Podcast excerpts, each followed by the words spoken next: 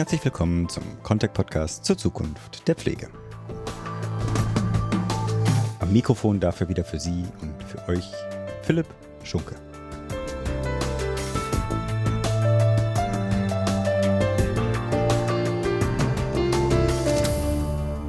Wenn über den Fachkräftemangel in der Pflege gesprochen wird, ja auch in unserem Podcast sehr häufig schon, stehen zumeist die Themen Bezahlung oder auch Arbeitsbedingungen ausgebildeter Pflegefachpersonen im Fokus. Dabei werden aber einige möglicherweise wichtige Faktoren übersehen oder zumindest hinten angestellt. Heute und in unserer nächsten Folge steht die Ausbildung im Fokus, eben auch als Element, um auch zukünftig ausreichend Personal für den steigenden Bedarf in der Pflege sicherzustellen. In dieser Episode konkret spreche ich mit Dr. Miriam Peters vom Bundesinstitut Berufsbildung, kurz BIP, und Benjamin Herten vom Institut für Europäische Gesundheits- und Sozialwirtschaft IEGUS. Im Mittelpunkt Ausbildungsabbrüche.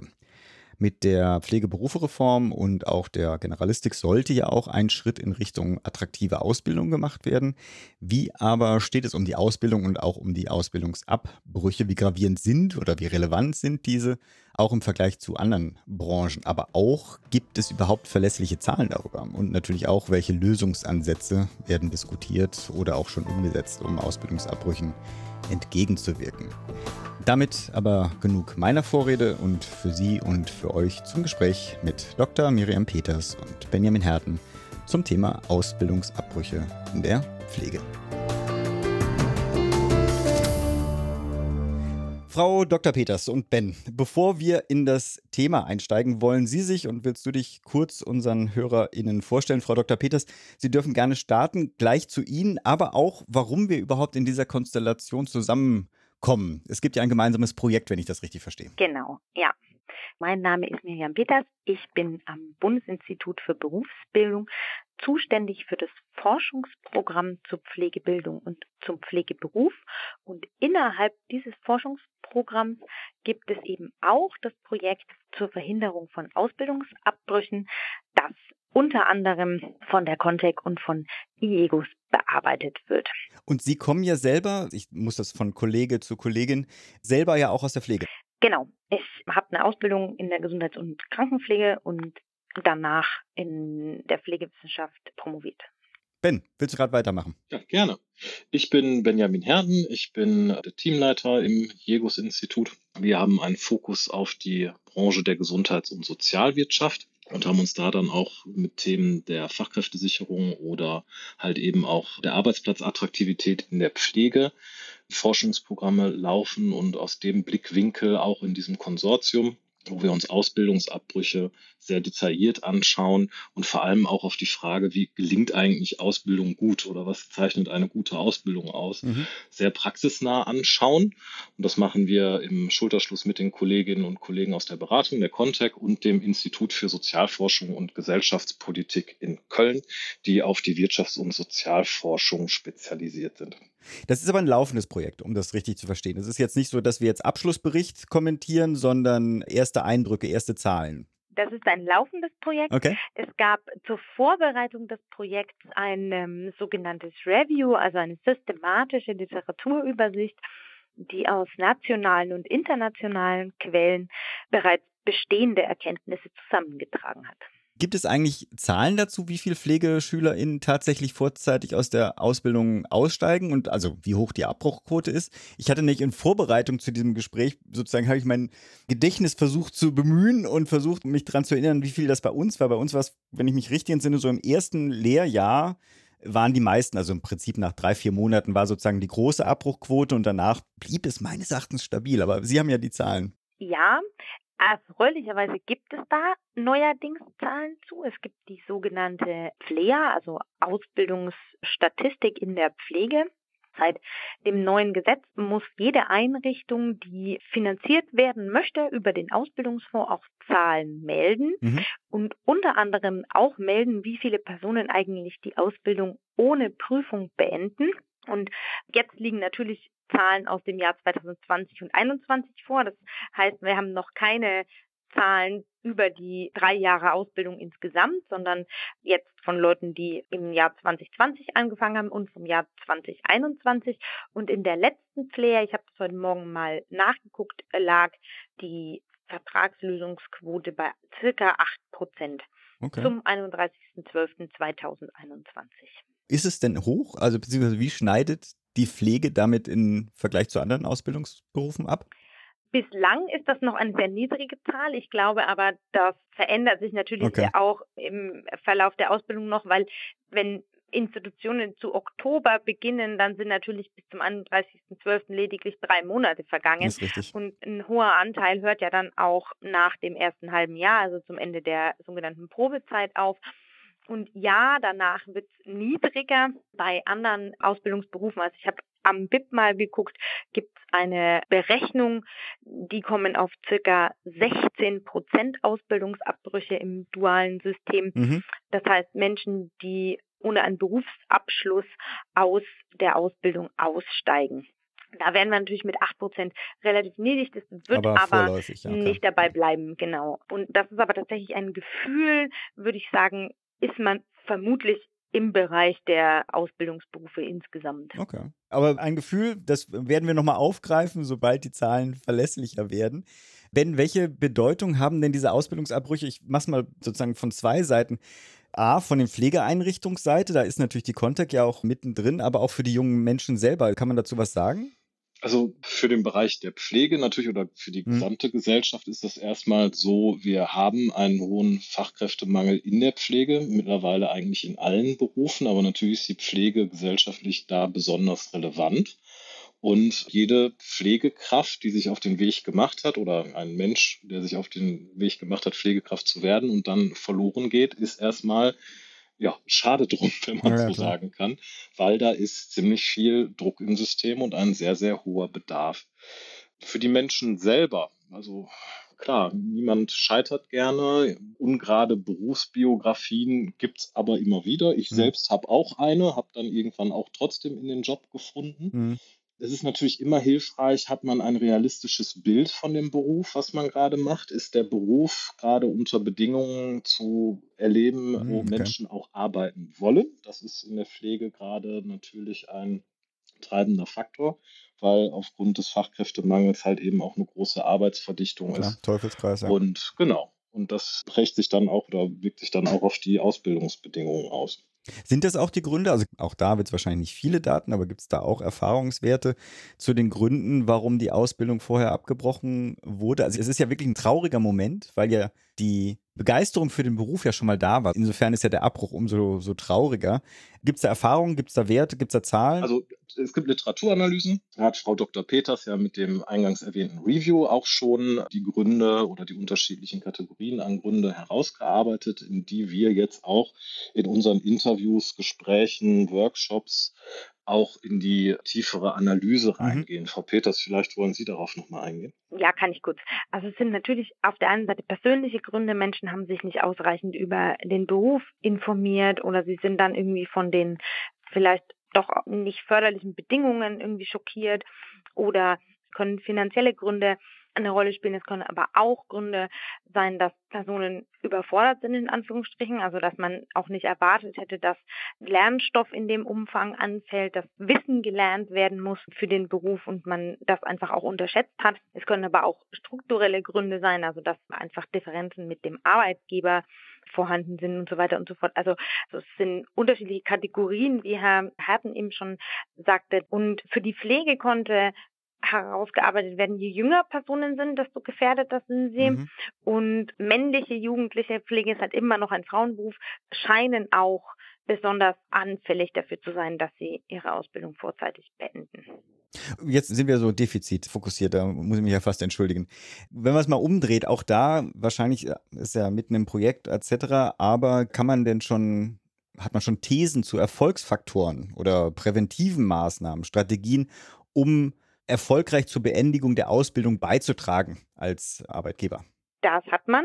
Also es ist natürlich auf der einen Seite können Schulen das Thema Resilienz in den Lehrplan aufnehmen. Mhm. Man kann aber auch mit einer strukturierten Verzahnung von theoretischem und praktischem Lernort dafür sorgen, dass die Auszubildenden sich gut aufgehoben fühlen. Es gibt Einrichtungen, die haben tatsächlich systematische Programme. Also ich habe im Frühjahr mit einem großen Träger gesprochen, die hatten ein Konzept, das sich CARE nannte, also diese Buchstaben stehen, sind ein Akronym, das eine strukturierte Begleitung der Auszubildenden über die drei Jahre vorsah, auch wenn sie nicht beim eigenen Träger eingesetzt sind, wenn okay. sie in der Schule sind, dass man einfach auch kontinuierlich Kontakt hält und so auch für ein Sicherheitsgefühl sorgt bei den Auszubildenden und auch dafür sorgt, dass Ansprechpartner präsent sind, auch wenn Herausforderungen auftreten. Okay. Und natürlich als Einstieg immer auch wichtig ist, sind berufsorientierende begleitende Praktika, die mhm. ein realistisches Berufsbild vermitteln, damit Personen dann eben nicht frühzeitig auch schon die Ausbildung beenden und sagen, nee, das habe ich mir aber hier ganz anders vorgestellt. Mhm. Ich habe ja eine Affinität zu gesundheitspolitischen Aspekten von Fragestellungen rund um die Pflege. Ben, ist das ein Thema, was auch die politische Ebene interessieren müsste und kann sie etwas tun, um junge Menschen in der Ausbildung zu halten? Das ist ein Thema, was die Politik jetzt schon seit Jahren sehr bewegt, was sich jetzt auch in, beispielsweise aktuell in der Ausbildungsoffensive Pflege auch manifestiert. Und auch unser Projekt ist ja letztendlich auch dadurch zustande gekommen, dass da politisches Interesse hintersteckt, mhm. die Rahmenbedingungen so zu gestalten, dass möglichst viele Menschen, die sich für den Beruf entscheiden, den dann auch praktizieren können. Und ich finde es immer ganz hilfreich, sich so eine Ausbildung wirklich in diesen Phasen vorzustellen. Da sind Menschen, sind ja nicht nur junge Menschen, auch äh, viele ältere Menschen finden noch den Weg in die Pflege, sei es durch Quereinstieg oder halt eben auch durch Ausbildung weil die Pflege eigentlich einen sehr schönen Weg auch macht, auch gegebenenfalls kleinschrittig in eine Karriere zu kommen. Also beispielsweise erstmal durch eine Helfer- oder Assistenzausbildung. Vielleicht bin ich vorher in einer Betreuung angestellt gewesen, habe die Chance genutzt, mich da weiterzubilden und letztendlich dann auch dann halt in der Fachausbildung und darüber hinaus auch mehr Verantwortung in den Einrichtungen zu übernehmen, kann man da noch eine gute Karriere sich auch entwickeln. Und mhm. das bestätigen auch Menschen, die gerne in der Pflege arbeiten. Und wenn man sich halt eben genau diesen Punkt anguckt, was gibt es so in den verschiedenen Phasen, also gerade vor Ausbildung, bringe ich die persönliche Eignung mit, habe ich die notwendigen Voraussetzungen, um diesen Beruf zu erlernen, mhm. also das, was wir als Matching betrachten, also passen Menschen und Beruf erstmal zusammen. Das ist ja erstmal eine Frage, die müssen einmal aus der Profession heraus beantwortet werden ja. und die müssen die Menschen auch beantworten können. Da ist immer halt hilfreich, dass man schon einen Eindruck von diesem Beruf hat sei es durch Praktika, sei es durch, man hat selbst Pflegeerfahrung in der Familie oder kennt jemanden, der da schon arbeitet oder halt eben auch äh, wirklich Programme, die Pflegeeinrichtungen öffnen und auch schon früh ansetzen, beispielsweise in der Berufsförderung in der Schule ja. ansetzen und Menschen für diesen Beruf begeistern. Und dann zu schauen, wenn der Weg dann in die Pflege genommen wurde, wo sind die Faktoren, wo man die Menschen dann auch halten kann.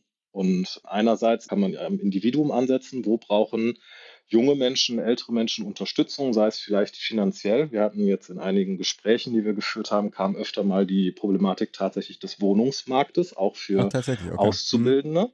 Wenn man ein Studium gemacht hat, kennt man das vielleicht, dass es Studentenwohnheime in den einen oder anderen Städten gibt, die auch immer heiß begehrt sind und meistens ausgebucht. Aber zumindest gibt es da eine richtige Infrastruktur hinter. Das ist bei beruflich Pflegenden nicht immer der Fall oder Menschen, die sich in der Ausbildung gemacht haben. Also das ist schon ein Faktor, an dem man schrauben kann.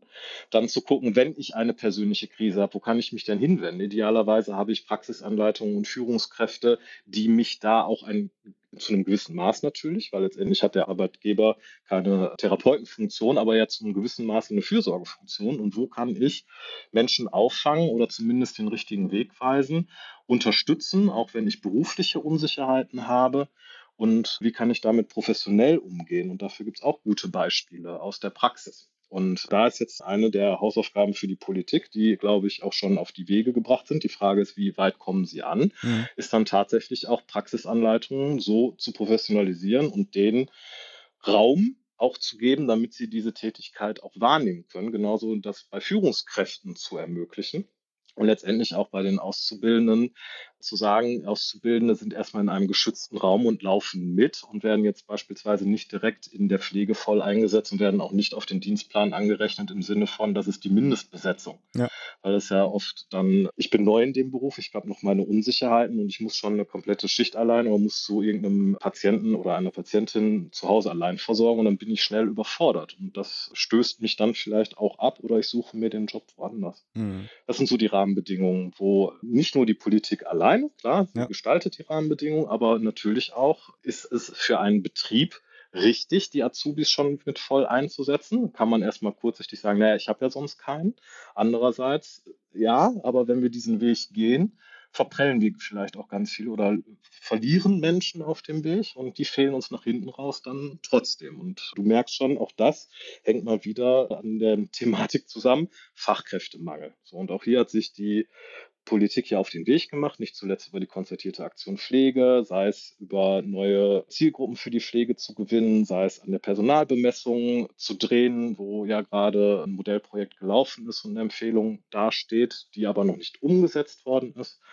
Oder halt eben auch, wie kriege ich sinnvoll vielleicht Fachkräfte auch aus dem Ausland dazu, wertvolle Mitglieder in Pflegeteams zu werden und mhm. darüber auch die Fachkräftelücke zu schließen. Also es gibt vieles, was man tun kann. Und das, was wir auch rausbekommen haben, Frau Dr. Peters hat ja gerade schon ein bisschen rausblicken lassen über auch die Gespräche, die sie geführt hat oder wo man da in Kontakt kommt. Es gibt viele einzelne Initiativen, mhm. die auch an verschiedensten Institutionen angedockt sind. Also sei es, habe ich einen Sozialarbeiter oder eine Sozialarbeiterin an der Pflegeschule?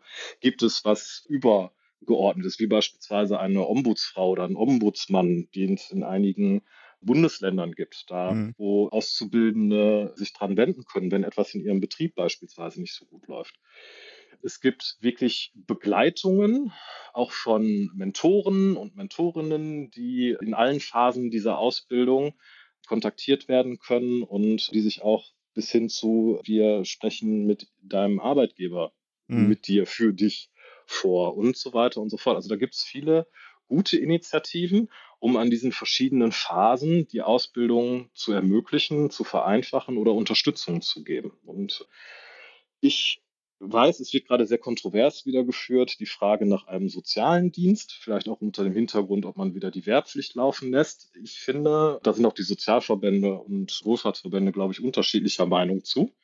Man kann sich das nochmal fragen. Das sind ja Berührungspunkte wo man durchaus schon auch einmal sagen kann, momentan läuft das freiwillig, war ein freiwilliges soziales Jahr, aber es ist ja niemand gezwungen, sich zu überlegen, naja, machst du lieber Feuerwehr oder ist, steckt in dir vielleicht doch jemand, mhm. der sich eher zu Pflegeberufen führt oder ist es vielleicht doch das Militär? Und hat man diese Frage schon mal gestellt und kann so einen Gesellschaftsdienst da vielleicht dranhängen, dann hat man zusätzliche Berührungspunkte. Ich habe da keine abgeschlossene Meinung zu. Ich sehe aber nur, das schafft nochmal zusätzliche Berührungspunkte, die heutzutage nicht da sind und vielleicht auch nochmal auch wirklich einen gesamtgesellschaftlichen Blick auf den Beruf erfordert oder ermöglicht. Ich bin dir ja schon mal dankbar, dass du aus der geschlossenen Frage, hat die Politik etwas dazu tun, eine offene Frage gemacht hast. Aber was mir aufgefallen ist, bei den ganzen Rahmenbedingungen ist ein Wort nicht gefallen. Frau Dr. Peters, da würde ich Sie nochmal nachfragen wollen. Und zwar die Generalistik. Das ist ja eine Rahmenbedingung, die sich für die Ausbildung geändert hat. Kann man da sehen, inwiefern das einen Einfluss auf das Thema Ausbildungsabbrüche hatte? Also sowohl im positiven wie auch im negativen Sinne vielleicht? Naja, die Zahlen, die vorliegen, die gibt es jetzt systematisch erhoben, tatsächlich erst seit dem äh, neuen Pflegeberufegesetz, also auch seit der neuen Ausbildung, so dass es keine vergleichenden Zahlen gibt. Man kann jetzt also nicht sagen, es ist mehr geworden oder es ist weniger geworden, ich glaube, da müssen wir jetzt einfach irgendwie auch noch zwei, drei, vier, fünf Jahre Geduld haben, um zu sehen, wie verändert sich da vielleicht auch das Abbruchsverhalten. Grundsätzlich glaube ich, dass das Pflegeberufegesetz und auch die neue Ausbildung für die angehenden Pflegenden für mehr Attraktivität sorgt, weil die Ausbildung qualifiziert für den Einsatz über die ganze Lebensspanne hinweg und die Einsatzfelder beruflicher Pflege sind so heterogen und so unterschiedlich, dass man auch seine Nische suchen kann. Also äh, arbeiten Sie auf einer Intensivstation, haben Sie ganz viel mit Technik zu tun, Sie sind irgendwie mit kritisch kranken Menschen konfrontiert und der Arbeitstag ist, glaube ich, auch sehr dicht, was den Adrenalinspiegel betrifft. Wenn man eher bevorzugt, dass man Kontinuität bei den zu Versorgenden und möglicherweise auch mit mehr Zeit verknüpft, dann bin ich vielleicht in der ambulanten Pflege oder in der langzeitstationären Pflege auch richtiger oder wenn, wenn mir wichtig ist, Alter gut zu begleiten, dann suche ich mir eben eine andere Nische. Und gleiches gilt für, ich habe ja auch die Möglichkeit, in Einrichtungen tätig zu werden, die psychiatrisch erkrankte Personen mhm. versorgen oder nochmal mehr diesen Aspekt auf Prävention. Auch da bekommt Pflege immer mehr Aufgaben, so dass man sich innerhalb dieses Berufsfelds ja auch seinen Präferenzen entsprechend ein Einsatzfeld suchen kann und entsprechend auch Karrieremöglichkeiten bekommt. Mit der Generalistik ist es eben auch möglich, ein primär qualifizierendes Studium zu absolvieren und dann sich über Weiterbildungsstudiengänge, Masterstudiengänge mhm. auch weiter zu entwickeln. Auch für die berufliche Ausbildung gibt es entsprechend Weiterbildungsmöglichkeiten. Es gibt da Studienmöglichkeiten im Anschluss, so dass auch diese Frage nach der Perspektive von Karriere über dieses Gesetz möglicherweise auch nochmal eine andere Rolle, eine andere Wertigkeit bekommt und dadurch vielleicht auch für junge Menschen wieder attraktiv wird, dass man eine Berufswahl für die Pflege sich dann für die Pflege entscheidet. Weil diese Frage Karrieremöglichkeiten und Verdienstoptionen, das ist auch so ein Punkt, der Auszubildende in ihren Berufen hält, wenn mhm. sie eine klare Perspektive haben und sich vorstellen können, was mache ich eigentlich in zehn Jahren.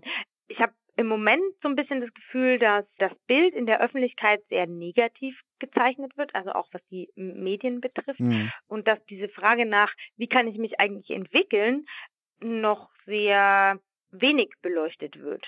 Ja. Sie merken vielleicht beide äh, an der Art und Weise, wie ich frage. Ich bin natürlich hoch interessiert an den ganzen Zahlen. Insofern ist es natürlich so eine, äh, sowohl wünsche ich Ihnen viel Erfolg für dieses Projekt, als auch natürlich bin ich etwas nervös und versuche sozusagen das bisschen, was an Daten bereits schon vorliegt, natürlich auszusaugen. Unabhängig von den Zahlen, die Sie selbst erheben, besteht nicht auch die Möglichkeit sozusagen von Einrichtungen historische Daten? Die müssen das ja, also Ausbildungsinstitute sozusagen, die für verschiedene Träger zum Beispiel auch ausbilden, als aber auch Ausbildungsinstitute von Trägern selber, die müssen doch diese Daten haben, die man vielleicht sozusagen dann historisch auswerten könnte. Den Ausbildungseinrichtungen werden dazu Daten vorliegen. Wir hatten im November des letzten Jahres auch einen Workshop am BIP Herr Herden war auch dabei. Da hat der Einrichtungsleiter einer Schule gesagt, wir haben unsere Daten systematisch ausgewertet und daraus sowas wie Risikoprofile erstellt. Okay. Also die haben geguckt, was sind das eigentlich für Leute, die ihre Ausbildung vorzeitig beenden? Und kann man das bei zukünftigen Einstellungsverfahren vielleicht sogar präventiv berücksichtigen? Beim Übertrag auf die neue Ausbildung wäre ich trotzdem vorsichtig, historische Daten auszuwerten, okay. weil die neue Ausbildung ein Cut setzt. Es werden Punkte wichtig, die in der Altenpflege früher wenig bis gar nicht thematisiert war. Mhm. Gleiches gilt auch aber für die ehemalige Krankenpflege. Die haben jetzt auch Inhalte, die sie früher wenig bis gar nicht thematisiert hatten. Und wir haben jetzt ein Berufsbild, das wirklich für den Einsatz über die ganze Lebensspanne, aber mhm. auch in den verschiedenen Settings und Sektoren qualifiziert. Und das macht schon nochmal auch was mit den Auszubildenden, dass sie einfach jetzt auch ein anderes Berufsbild vorfinden. Und ich vermute, es sind auch andere Personen, die sich dann für eine Ausbildung okay. entscheiden. Insofern wäre ich da vorsichtig, jetzt mit historischen Daten Prognosen für die Zukunft abzuleiten. Wir haben ja viel jetzt über Zahlen und Theorie gesprochen. Es gibt ja in dem Projekt auch einen Praxisteil. Was verbirgt sich denn dahinter? Im Review hat sich gezeigt, dass vor allen Dingen auch die Einrichtungen dazu beitragen können, dass Auszubildende in der Ausbildung verbleiben. Das haben wir jetzt auch im Projekt mit aufgenommen und dort soll explizit mit Partnerinnen und Partnern aus der Praxis in einem Netzwerk entsprechende Aspekte aufgegriffen werden und dann auch generalisiert wieder für andere Einrichtungen auch nutzbar Dinge entwickelt werden, die dann eben über die eigene Einrichtung hinaus auch übertragbar sind auf andere Einrichtungen. Also wie so ein Best Practice Datenbank oder sowas. Quasi. Ben, wolltest du noch was ergänzen? Ja, also ich finde das auch sehr, das sehr Spannende an unserem Projekt, dass wir da wirklich praxisrelevantes, nicht nur Wissen aufbereiten, sondern auch mit in die Erprobung gehen. Also mit Praktikerinnen und Praktikern sprechen im Rahmen einer Workshop-Reihe und uns einmal Risikoprofile verschiedener Auszubildende tatsächlich angucken und die auch mal durchspielen, zu sagen, okay, was brauchen denn die Auszubildenden, die beispielsweise eher den sensiblen oder helfenden zugeordnet werden können, die vielleicht eher eine Abgrenzungsthematik Thematik haben. Was ist mit den Menschen, die familiär stark eingebunden sind? Wie müssen Ausbildungsbedingungen sein? Wie können Unterstützungsleistungen sein? Oder vielleicht auch bei Menschen mit Lernschwäche, sei es fachlich und oder sprachlich.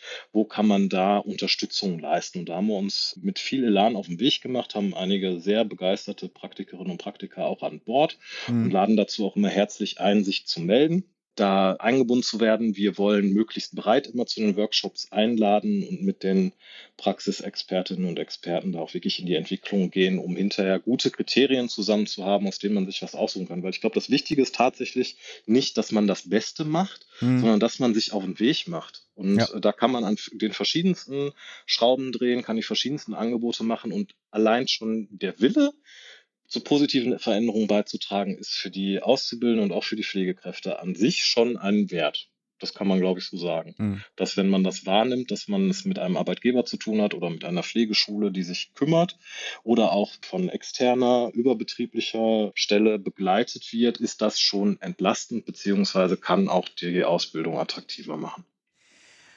Jetzt haben wir ein umfassendes Bild von A, den Zahlen, als aber auch von dem Projekt. Sie stecken ja mittendrin bekommen. Könnte ich eine Frage stellen, wo die Antwort Ihnen sowieso noch auf den Nägeln brennt?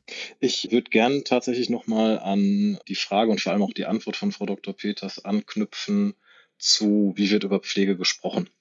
Das ist etwas, was gerade auch in einer Studie nochmal präzise untersucht würde. Ich glaube, vom Deutschen Institut für Pflegewissenschaften unter anderem was aber auch bestätigt unsere Wahrnehmung und auch das, was wir in eigenen Studien beispielsweise zur Arbeitsplatzsituation in der Pflege hören, ist, mhm. dass diese negative Berichterstattung, wenn über Pflege berichtet wird, ist es häufig halt eben der Mangel. Ja. Also die, die Arbeitssituation ist nicht gut, die Pflege, die Pflegequalität kann nicht gegeben werden. Der Mangel steht da eindeutig im Vordergrund. Was sich viele Pflegekräfte wünschen, aber teilweise auch selber nicht umsetzen, ist eigentlich wieder ein positives Berufsbild zu erzeugen.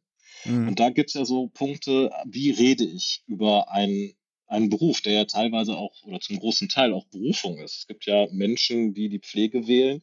Das, das unterscheidet sich ja oft von Menschen, die sagen, ich möchte was verkaufen. Also das ist ja auch eine ganz andere da ist eine Lebenseinstellung teilweise hinter, dass das helfen wollen und auch wieder diese, diese Fachlichkeit, was kann ich tun? Das, was Frau Peters gerade gesagt hat. Bin ich technisch interessiert, gibt es Möglichkeiten. Möchte ich Menschen länger begleiten und bin an den Personen länger interessiert, eher Altenpflege. Interessieren mich bestimmte Krankheitsprofile mehr und das ist der medizinische Teil, dann wird man mich wahrscheinlich eher im Krankenhaus einsetzen, aber ich werde mir da eine Karriere suchen. Und was glaube ich, auch noch gar nicht so tief untersucht ist, theoretisch und gerade auch mit der Generalistik ermöglicht ja viel mehr noch den Wechsel, als die Pflegekräfte es gerade eh tun. Also beispielsweise, ich habe in einer neuen Lebenssituation, da passt vielleicht der Tagesdienst in der ambulanten Pflege gerade familiär besser zu mir, als ich das vorher in der stationären Pflege gemacht habe. Und diese Flexibilität in den verschiedenen Settings ist ja auch nochmal ganz spannend. Und ich glaube, da kann auch nicht nur die Politik, die kann mhm. so etwas fördern oder auch in Auftrag geben, aber mal wirklich auch eine schöne wie, wie stellen wir diesen Beruf dar, für den wir Menschen gewinnen wollen, weil wir es als Gesellschaft brauchen. Wenn ich jetzt gerade da draußen unterwegs bin, ich fotografiere zwischendurch mal immer wieder, wie andere Berufe oder wie andere Unternehmen auf sich aufmerksam machen. Mhm. Also wenn ich mir jetzt gerade angucke, was für die Bundeswehr geworben wird, da ist ganz klar ein Interesse und da ist ganz klar auch Technik im Vordergrund und da ist so ein bisschen Image mit dabei, genauso wie es die eine oder andere Supermarktkette gerade macht, werde Teil des Teams. Als ich die Werbung gesehen habe, habe ich gedacht, okay, und da müsste jetzt eigentlich Pflege stehen. Ne? Und aber das gibt es nicht. Oder die Versuche, die es gegeben hat, die haben eher so eine humoristische Schiene versucht, aber das ist auch nicht das, wie die Pflegekräfte ihren Beruf dargestellt wissen wollen, sondern da geht es halt eben auch um Fachlichkeit und eine, einen Dienst an einem Menschen. Und mhm. das ist so das, wo ich glaube auch noch eine gute Schippe nachgelegt werden kann, auch von allen Beteiligten. Das Wertvolle an diesem Beruf darzustellen und die spannenden Tätigkeiten. Da würde ich ergänzen, in diesen Darstellungen braucht es vielleicht stärker auch tatsächlich nochmal diese Frage nach, wie viel Inhalt muss da eigentlich rein? Es gab jetzt eine Studie oder ein Video, ich glaube es ist von der Hans-Böckler-Stiftung, da hat eine Journalistin tatsächlich mal sowas wie ein Praktikum gemacht in einem Krankenhaus. Sie ist auf eine Intensivstation gegangen und hat einfach mal drei Tage mitgearbeitet. Und schon am Ende des ersten Arbeitstages kommt sie zu dem Fazit, wow, was man hier alles wissen muss. Sie stand irgendwie den halben Tag daneben und hat sich total überflüssig gefühlt wo ich dachte, ah, das fällt dir am Ende des ersten Tages ein. Also mhm. sie hatte ein ganz anderes Bild von Pflege und es dominiert noch stark diese Frage nach Empathie und ich muss irgendwie dem Gegenüber irgendwie viel Herz aufbringen und das ist, glaube ich, aber das ist sicher auch ein Aspekt, der irgendwie wichtig ist. Aber diese Frage nach Professionalität und Fachlichkeit, die sind eben auch Aspekte, die mit dem Pflegeberuf einhergehen. Und dann kommt irgendwie noch ein Aspekt dazu, dass Robert Bosch im letzten Jahr das Neustart-Projekt beendet hat und dazu auch eine Publikation rausgegeben hat, die in Diskussion mit Expertinnen und Experten und Bürgerinnen und Bürgern eigentlich einhellig zum Ergebnis kommt, dass wir auch ein verändertes Gesundheitssystem brauchen und die nichtärztlichen Gesundheitsberufe stärker nochmal nach ihren Stärken und Potenzialen in der Versorgung von Personen mit Einschränkungen mhm. einbeziehen müssen und dass viel mehr therapeutische Teams Menschen versorgen und das Versorgungssystem nochmal eher mit dem Blick zu versorgende Personen organisiert wird und weniger mit dem Blick, welche einzelne Berufsgruppe bekommt jetzt wie viel Macht. Und ich glaube, dann könnten Pflegeberufe auch nochmal ganz anders attraktiv sein, weil sie vielleicht auch mit einer zentraleren Rolle im Gesundheitssystem auch ein anderes Image zwangs Weise bekommen. Also in mhm. anderen Ländern ist das ja, wenn wir über die nationalen Grenzen hinaus mal sehen, gerade im angloamerikanischen Raum, aber auch im skandinavischen Raum, wenn Sie da Personen fragen, wo arbeitest du denn, dann tun das alle mit sehr viel Stolz, dass sie in der Pflege tätig sind. Da haben Pflegende aber auch im Gesundheitssystem einfach eine andere Rolle. Da könnten wir zum Thema Pflegeberufe, Kammern etc. auch noch kommen. Wir haben einen großen Rundumschlag gemacht und man hört vielleicht, dass alle Beteiligten sehr begeistert sind, diesen Beruf weiterzuentwickeln. Ich versuche es mal einzugrenzen. Ganz konkret freue ich mich darauf, umso mehr Zahlen aus Ihrem gemeinsamen Projekt rauskommen, um dann tatsächlich sozusagen eine strategische Veränderung auch von Ausbildungseinrichtungen, aber auch zur Politik an die Hand zu geben, um da Veränderungen durchzuführen. Frau Dr. Peters, Ben, ich danke vielmals für die Zeit und wünsche auch viel Erfolg für das gemeinsame Projekt. Dankeschön. Vielen Dank. Vielen herzlichen Dank auch von meiner Seite für das Gespräch und die vielen unterschiedlichen Perspektiven, die jetzt auch zur Sprache kamen.